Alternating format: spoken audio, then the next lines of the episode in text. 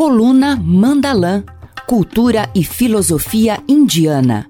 Apresentação: Albert Pereira e Abílio Pérez.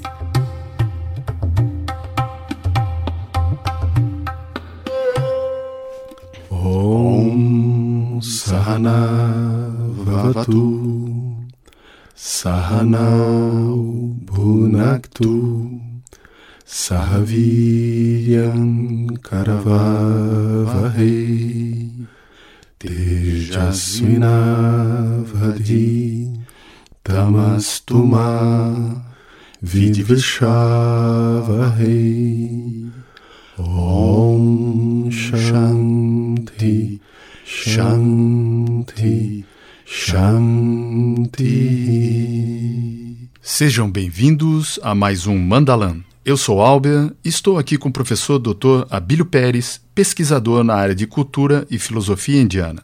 Hoje vamos falar sobre o Siddhis, que fazem parte do Vibhuti Pada, que é o terceiro Pada dos Yoga Sutras de Patanjali. Olá, professor, tudo bem? Olá, Albert. Olá a todos os ouvintes. Em relação a, aos Siddhis, que constam no Vibhuti Pada, como poderíamos, assim, de uma forma mais genérica e popular, descrevê-los? Siddhis é um tema bastante presente na literatura do yoga, desde o Yoga Sutra de Patanjali e principalmente na literatura medieval dos Agamas.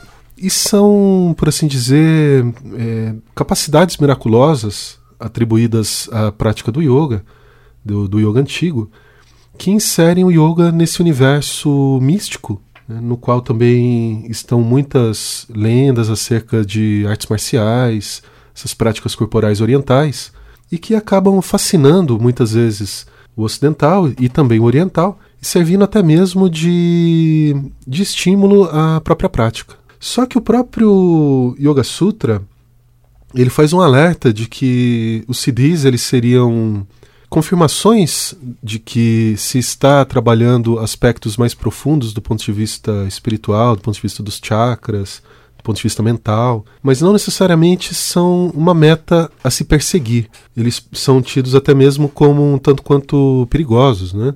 Para quem acredita no desenvolvimento de CDs, né?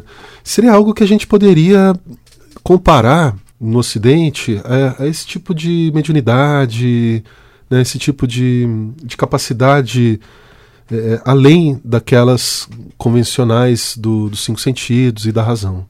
O Yoga Sutra ele menciona diversas e diversas dessas habilidades, o capítulo 3 inteiro é, é dedicado a essa temática, e inclui desde voar pelos ares, ouvir à distância e etc. Né? São vários e vários é, poderes né, que estariam relacionados ao yoga e que, por um motivo ou por outro, seriam desenvolvidos no caminho, enquanto uma espécie de confirmação da correção da prática, mas que também se tornam numa espécie de fascínio que pode desviar o praticante do, da sua meta final. E é isso que o texto explicita de um modo bastante claro. Ficou claro, é um tema muito complexo, é, objeto né, de estudos mais aprofundados, o CIDIS.